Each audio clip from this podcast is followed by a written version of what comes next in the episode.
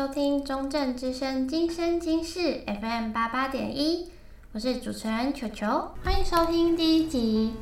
你听见了吗？这个节目主要是在说学生意见以及忧郁症的事情，刚好加上最近有艺人失言忧郁症而被广泛讨论，所以呢，相信可以引起大家很多共鸣。不论现在的你是因为嗯，中正大学不分系级版的宣传而看到，还是你是我的朋友、老师，或者是我身边所爱的人，或者是你可能只是刚好的听到，嗯，这这个节目的话，都很欢迎你。那我先来说一下我们今天的主题，今天的主题是学生意见、武汉肺炎时事及学生会作为，以及忧郁症的部分。那这个节目我会希望以大家投稿的方向来说。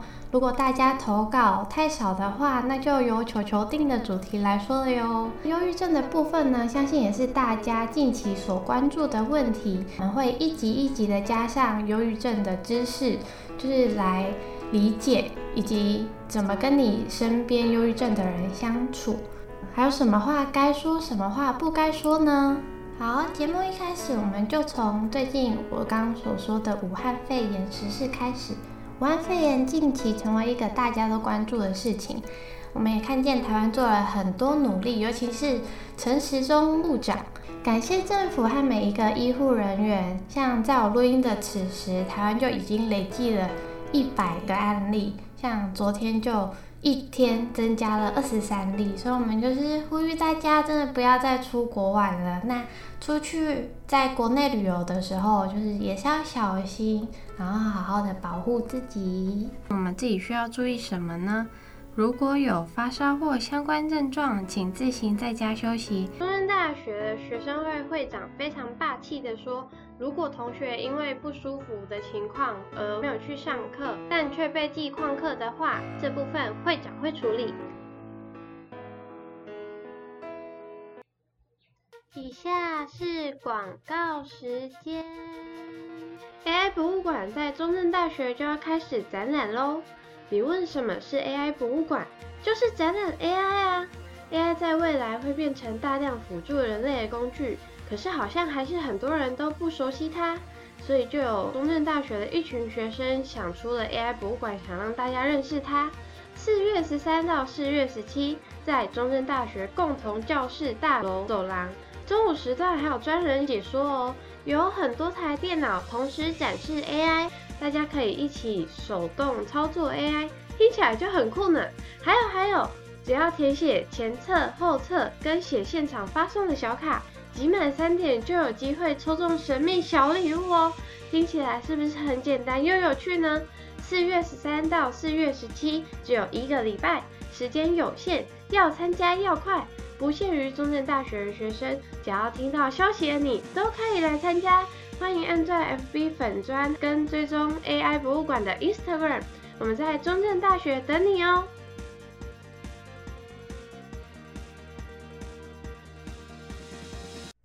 像球球自己本身在开学之前，其实有去参加学校的紧急防疫小组会议，所以就是有跟校长啊，还有就是各部门的人。开会，所以我们大概了解校方的意思。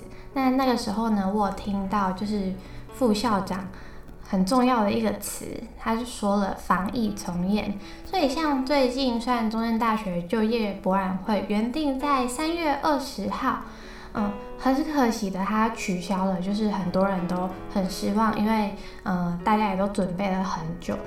可是换个角度想，校方也是希望能够实施他们所说的防疫重演。那球球也会蛮担心，这次学生会活动会不会也被疫情影响？因为其实学生会最近在学期中准备了很多活动，我们希望都可以让大家玩得开开心心的。总之呢，希望至少收听的大家还有你们所爱的人都能好好的。不管这些活动有没有办成，或者是有没有参与到，或者是如果你是那些参与活动的人，你的活动突然不能参加，也都不要灰心，因为我相信一切都会好好的。球球之后也会开立一个粉砖，有点像靠北中正，让大家也都可以自由匿名投稿，想说的话或者是跟玉玉有关系的东西，都可以在上面投稿，球球都会看到，也都会在广播里面讲。如果你有想要跟对方说的话，你也可以跟他说哦，你在球球播放的时段，那你可不可以去收听八八点一？里面有我想要跟你说的话，这样听起来就很浪漫。其实这也是一部分球球当初想要参加电台主持人的原因。不论是告白的话也好，或者是你认为他需要改进的地方，如果是你。认为他需要改进的地方，你不知道怎么跟他说的话，你也可以在，假如说靠北中正上，然后说哦，请什么系的谁，什么时段可不可以去收听八八点一？我觉得你很适合去听之类的，那他就可以透过声音来听到你想要对他说的话，让他变成一个更好的人。其实我认为。像靠北中正这样子的一个平台是好的，虽然上面最近有很多绯闻跟剧透，让大家就是觉得这个平台有一点没有意义。可是我觉得，如果是透由声音来表达的话，大家想要传达的东西就可以变得更直接、更确实，也更真实。像球球一开始的节目名称其实不是你听见了吗？而是。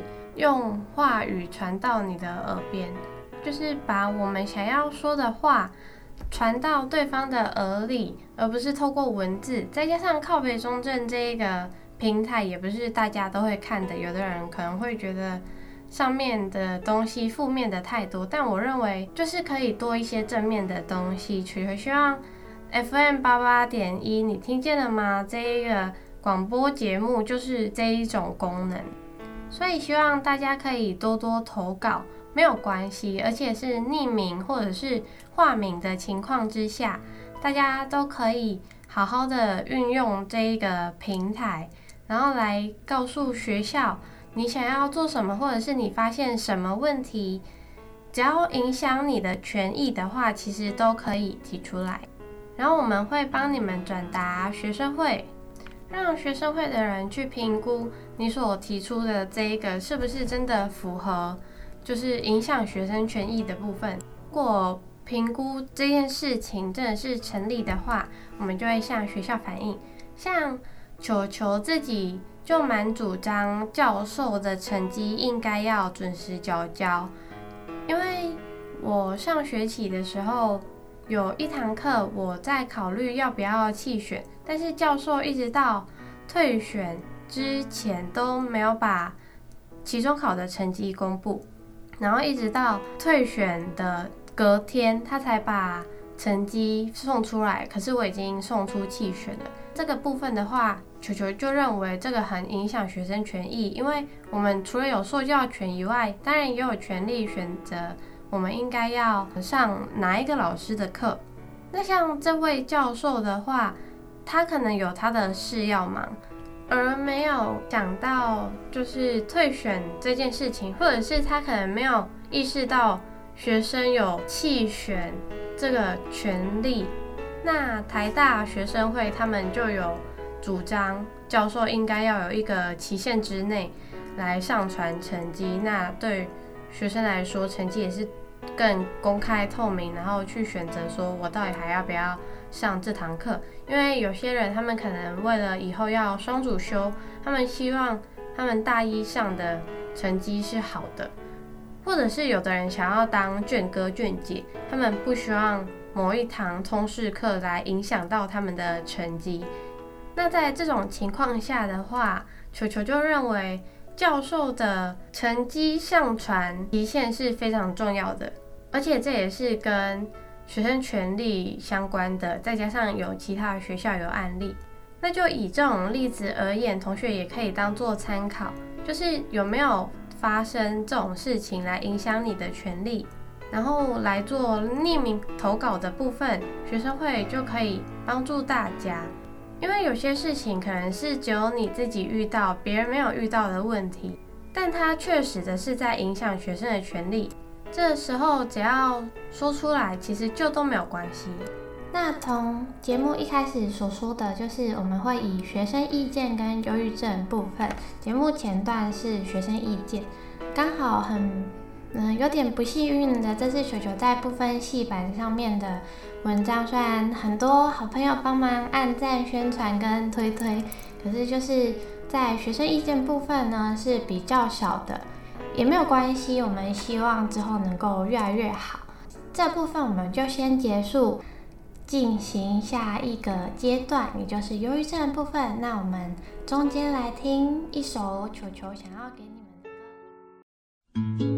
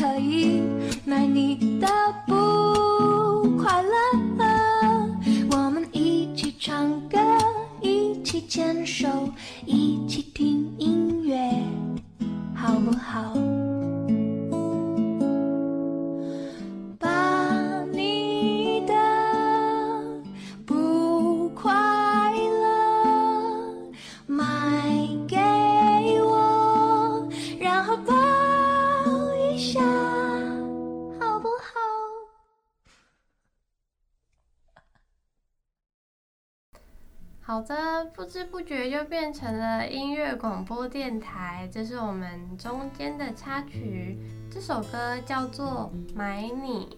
他会说：“我可不可以买掉你的不快乐？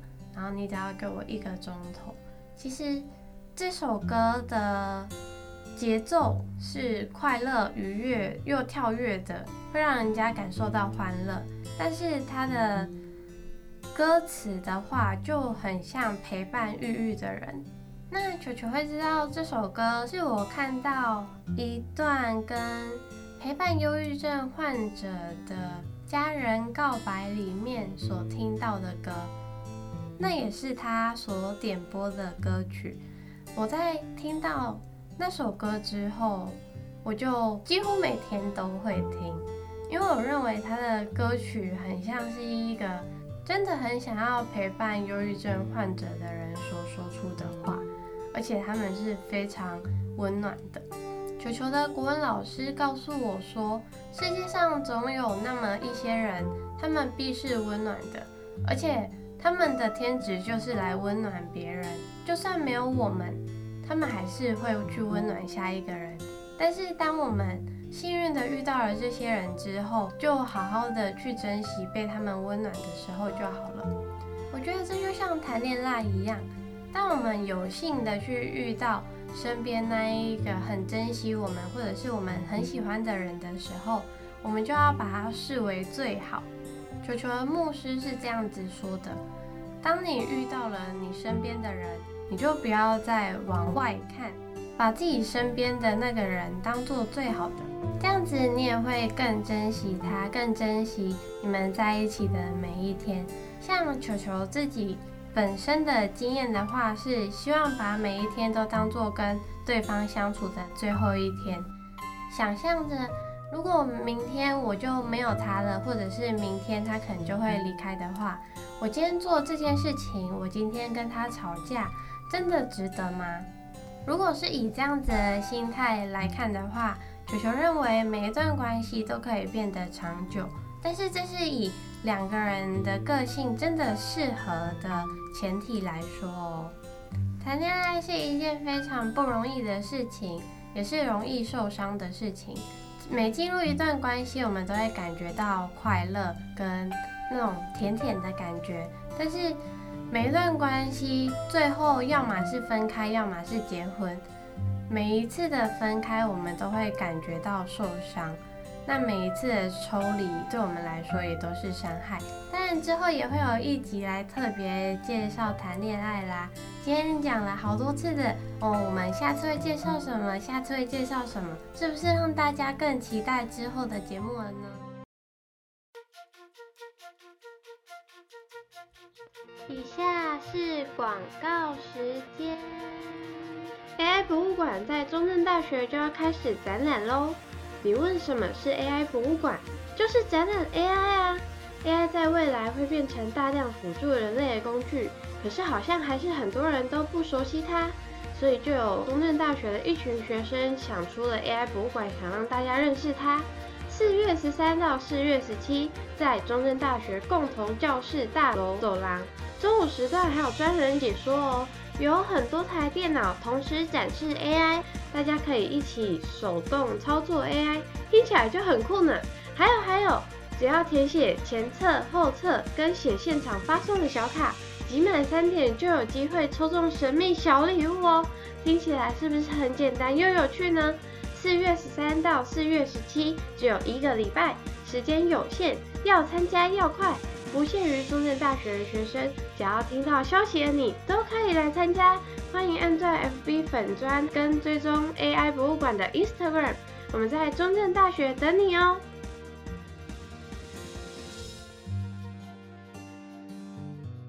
Hello，欢迎回来。好，现在是郁郁之说，就是我不希望忧郁症这个词是一个变成很可怕的词，所以我会以。郁郁这两个字来代替它。那投稿呢，有两个人，我会特别想要把它说出来。第一个是方仔，他想要说，面对忧郁症者，不是要鼓励，更需要的是默默陪伴以及倾听，其余都会是多余的。再怎么样也无法以相同角度看待这世界，旁人只能尽可能的倾听，让忧郁者觉得被理解了。有时沉默不语，默默陪伴，比起讲了一堆话造成二度伤害来得好。其实我非常认同他的观点，我之后也会慢慢的来说为什么，或者是他说的话为什么我会觉得有道理呢？是日日。然后他想要问说，要怎么判断心情不好和心理生病的差别？这刚好符合我们这一次的主题，因为其实郁郁今日的主题呢，就是我们该怎么发现郁郁呢？当你发现这个世界好像很吵，或者是以前的自己都不会这样子觉得，或者是当你的好朋友真心的跟你说加油，没有关系，可是你却会觉得好反感哦，为什么你要跟我说加油呢？是不是我做的不好？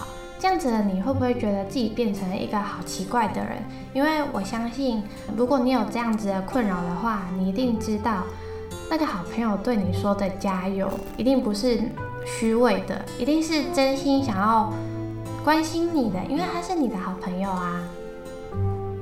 所以用理性来说，我们会觉得好朋友的加油绝对不是一句嘲讽自己，或者是觉得自己不够好的话，但自己心中的那个反感是没有办法被磨灭的。其实这只是一个例子，就是我们如何去发现郁郁的例子。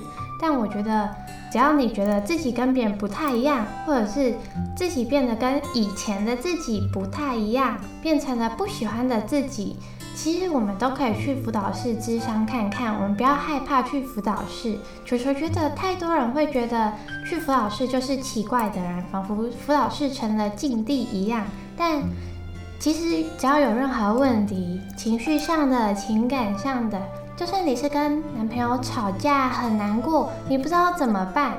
像有的人，他们可能会用自残来威胁男朋友，但自己又不想要成为这样子会伤害自己的人。其实你都可以去辅导室找辅导室的老师聊聊。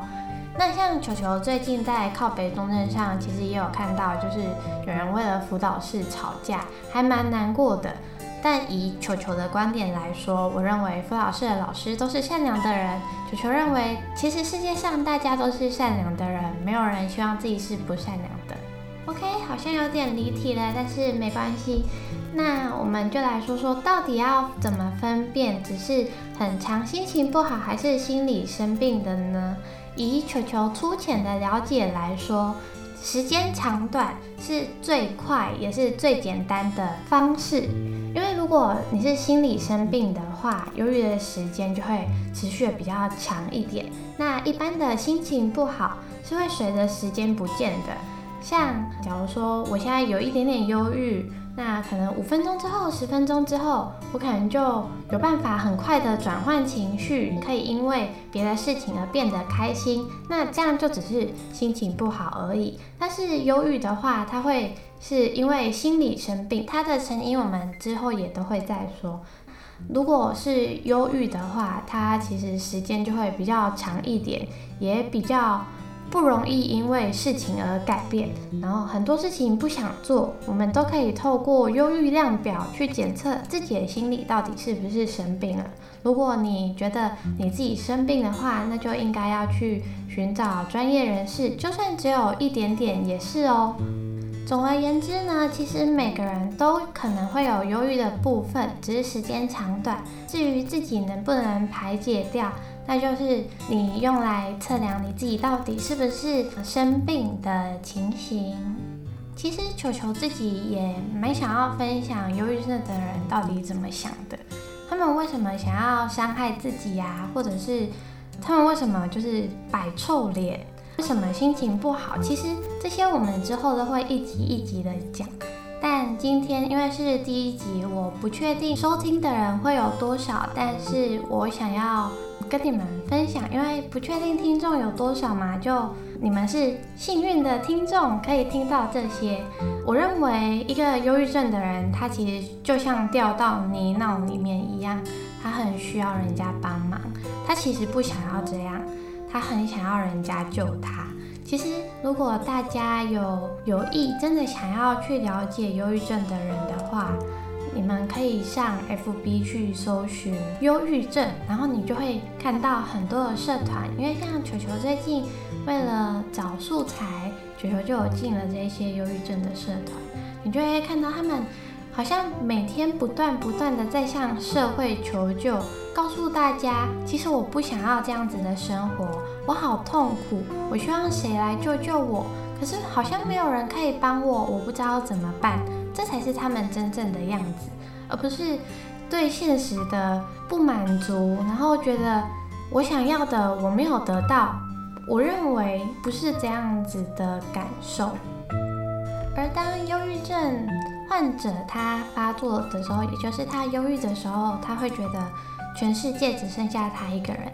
就算他知道身边有爱他的家人，然后甚至他可能有跟他有亲密关系，就是像男女朋友这样子的存在，但是当他们在那个当下的时候，就像掉进一个洞里面，而且那个洞很暗很黑，他找不到任何人，他也想不到，然后感受不到任何人给他们的爱。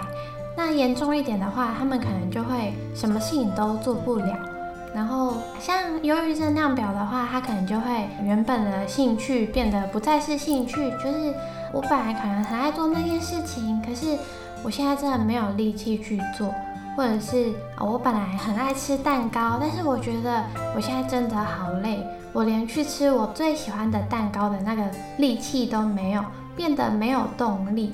所以像最近废物女友她有在 Instagram 里面的一个发文，就在吴宗宪表示忧郁症的人是因为不知足三个字的之后，大概隔天吧，他就有画了好几张图来表示说他对忧郁症的理解。那其中他有讲到忧郁症有分轻度、中度、重度。轻度的话就是其实不需要治疗，他可能只需要只需要时间，就是像我刚刚所说的，没有到那么生病的情况，他透过时间或者是下一件事情的发生，或者是看看电视，所以他可能就会没有了那个忧郁的情况。那中度或重度以上的呢，我们就会比较建议治疗。那他们就是会比。更多的符合忧郁症量表的情况，那这时候就会，当然就比较建议就医。对于抑郁的人，我想要跟他们说一些话。我觉得应该每一集我都会说这一些话，就是辛苦你们了，而且你们不是独自一个人。球球当初设立这个节目，会有郁郁跟学生意见的部分。其实我觉得都是各参半的，就是我没有特别着重于学生意见或者是郁郁，但是我认为，如果你是必须要与郁郁共处的人，你是真的非常辛苦的。所以我当初会想要参与这样子的电台广播节目，而且想要以郁郁这个为主题的其中一个部分，就是希望这样子的人来听到这样子的节目之后，就可以知道。你们不是一个人，你们可以在粉砖或者是不分系的表单上面投稿都没有关系，我都会看到。你们不用担心会有一些太偏颇的言论，或者是责怪、责备，因为其实你们很棒，你们会自责，你们不希望自己成为这样子的人。每个需要跟郁郁相处的人。他们都希望自己快一点好起来。如果你的身边你爱的人，或者是你的朋友是必须要与郁郁共同相处的人，希望大家也可以多些陪伴跟体谅，陪他们走过这一段我们不得已必须跟郁郁相处的时光。因为想要脱离郁郁是一件非常耗时间的事情。像球球的朋友里面，我听到最短的时间大概是五年。毕竟这种东西是生理跟心理互相影响的。那在生理部分，虽然是透过吃药来改善，但是都是必须要花好长的一段时间才能够看到药效。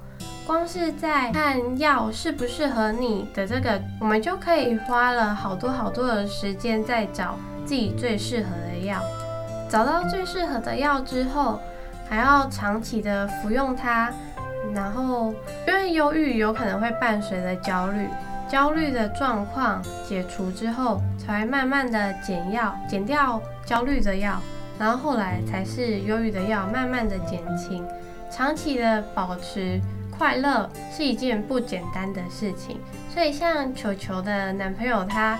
说他是一个天天开心的人球，就认为他是一个非常不简单的人，也很羡慕他是一个这样子的人。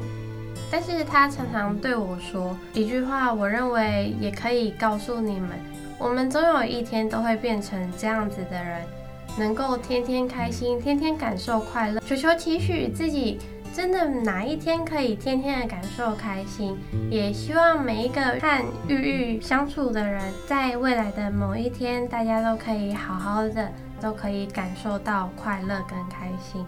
这段时间真的很难过，也很难熬。当你掉到洞里的时候，你会觉得好难受，活着真的好痛苦，好痛苦，而且没有人可以救我，自己不知道该怎么办。但是球球想要告诉你们。这些感受真的不是只有你自己体会而已，其他需要与郁郁一起相处的人，他们也都是这样子认为的。我们只要撑过了这段时间，在那一个我们最想要伤害自己、最想要离开世界的时候，过了这一个时期，我们都会常常认为啊，幸好那个时候我没有伤害自己，或者是在某一个时刻。你可能在阿里山上看日出的时候，你会觉得幸好我还活着，我还活着真棒，我活在这个世界上是一件很美好的事情，这些都是我们有可能感受得到的。所以希望大家一起加油，放心，你们不是自己一个人。所以球球想要告诉大家的是，你们可以借由。投稿来告诉球球你们最近遇到的困难，或者是你们最近的负面想法，这些都是没有关系的。当然，球球也不会做一个斥责的动作，像是嗯、呃、责备你们不知足啊、不满足，或者是球球甚至有听过朋友说啊，你这种就是有钱人病啊，有钱又有闲才会这样，或者是你只要去安宁病房看看就没有事了，甚至是。只要把你丢到非洲，你的忧郁症就会好了。这种荒谬的言论，球球都是听过的。当然，也欢迎大家可以一起来分享这一些身边不认识郁郁，然后很荒谬的言论，来娱乐大家啦。虽然球球刚刚一直讲“生病”这个词。是，其实你们是一群让人心疼的人呐、你们不用自责，你们不是故意的，这一切也都不是你们的错。就像我们不应该去检讨那些被性侵的被害人一样，你们反而是受苦的人呐、啊。但是我想对你们说，上帝一定很爱很爱你们，虽然。你们看起来就像是在阳光的背后一样，是阴暗处。可是就是因为这样子，当你好了之后，你才更能够更珍惜那一些美好的日子啊。就像我们每一次谈恋爱可能会遇到渣男，可是下一次遇到一个好的男生的时候，我们就会更珍惜这个好男生。如果我们没有遇到过那个渣男，我们就可能把这个好男生的好视为理所当然。我没有办法叫你们往正面想，不要想太多，因为这一些话对你们来说都是没有意义的。对球球也是，你们是一群很棒的人。如果你们有在球球的节目上收听的话，我想要对你们说，你们真的很棒。很让人心疼。忧郁的时候，我们会觉得好像就是自己一个人，完全没有办法看见身边所爱的人对我们所做的一切，或者是自己的男朋友或女朋友支撑着自己的那个力量。尽管如此，你还是那一个很优秀、很优秀的你。你不需要用工作来填满自己的时间。当你很累。当你很没有力气去做任何事情的时候，就不要勉强自己。有时候好好的休息也是更好的。不要再自责，不要再认为自己浪费社会资源。大家是这样的爱你啊，上帝也是这样的爱你啊。需要和郁郁相处的大家都是辛苦的，但是。球球希望可以跟你们一起相信，我们终有一天会走出来。中正之声今生今世有十四集，这只是第一集。希望这些话就已经能够温暖一点点你们的心。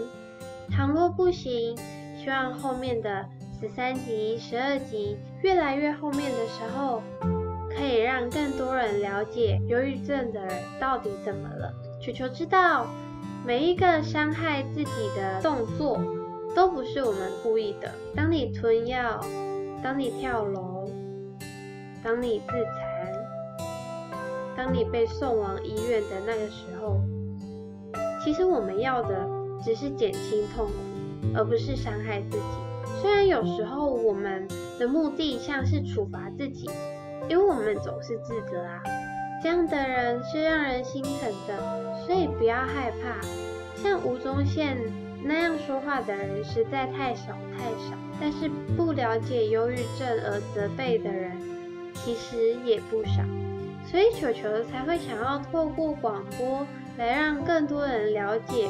到底为什么会有忧郁症？到底为什么我们无法感受快乐？为什么我们会做出伤害自己的事呢？可是我们不用去在意别人眼光，不需要去在意那些无知的人为什么责备我们啊？因为我们就是我们呢。所以，亲爱的你们，如果你正在低潮，如果你很难过，很难过。希望你听到球球的广播之后，你能够好一点。希望你们能够感觉到球球陪在你们身边。球球不是一个坚强的人，我总是需要靠着别人保护我。我相信你们也是一样的，更应该说，每一个人都是一样的，都有脆弱的那一面。只是我们更需要别人保护而已。我们一点错都没有。所以不要责怪自己，你还是很棒、很优秀、很让人喜欢的那个你啊！这世界上终究会有一个人这样子的爱你，爱这样子的你。有时候忧郁症需要亲密伴侣的关系来支撑，在他难过的时候，有个人听他说说话，陪陪他，抱抱他，其实这样就已经很够了。就像方仔所说的一样。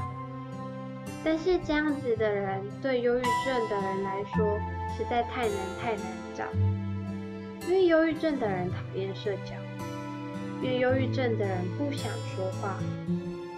可是其他人不了解，席慕蓉夜半会起来哭泣，但她的先生知道，却也不会安慰她，不是因为她的先生不爱她。因为他知道，那就是席慕蓉最真实的样子。席慕蓉在哭泣的时候作诗，他最有名的诗就是“为见你一面，我等了五百年”的那首诗。很多事情都是我们用眼泪跟精神换来的。忧郁症的原因太多太多，所以我才会一直强调说，之后会有一集会来探讨这件事情。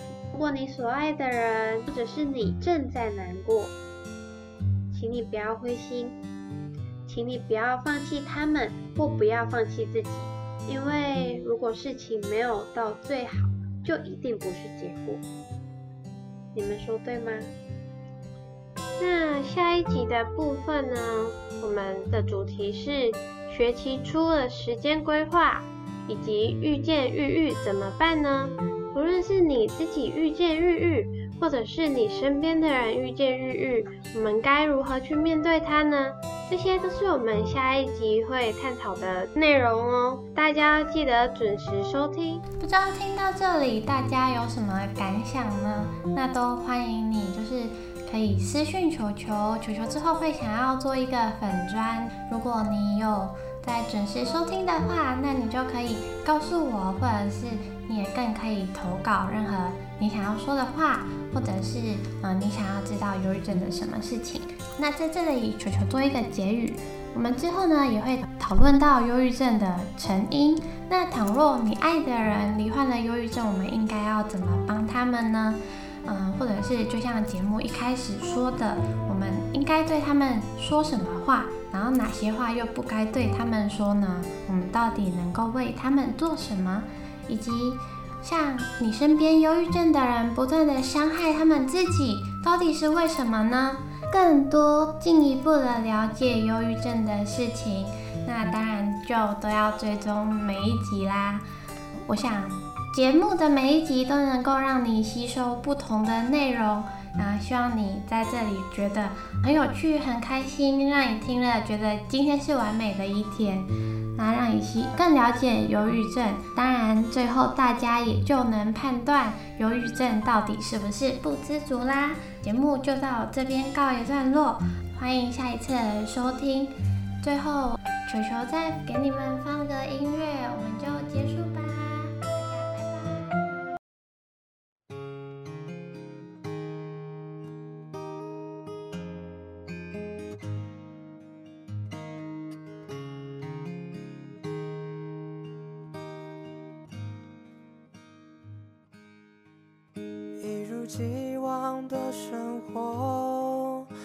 是从没发生过。藏在深处的伤口，偶尔还是会隐隐作痛。一成不变的笑容，就好像从没有难过。对自己放过，或许这才算拥有。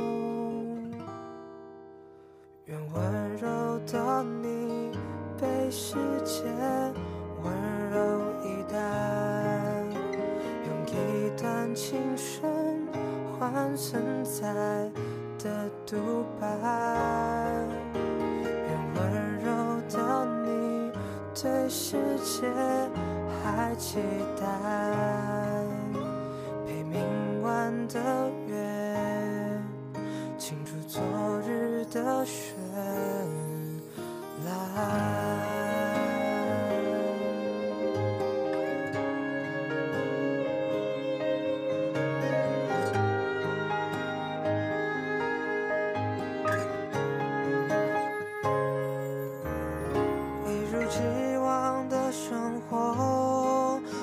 是从没发生过，藏在深处的伤口。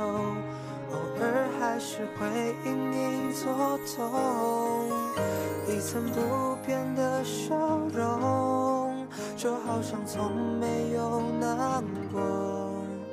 对自己放过，或许这才算拥有。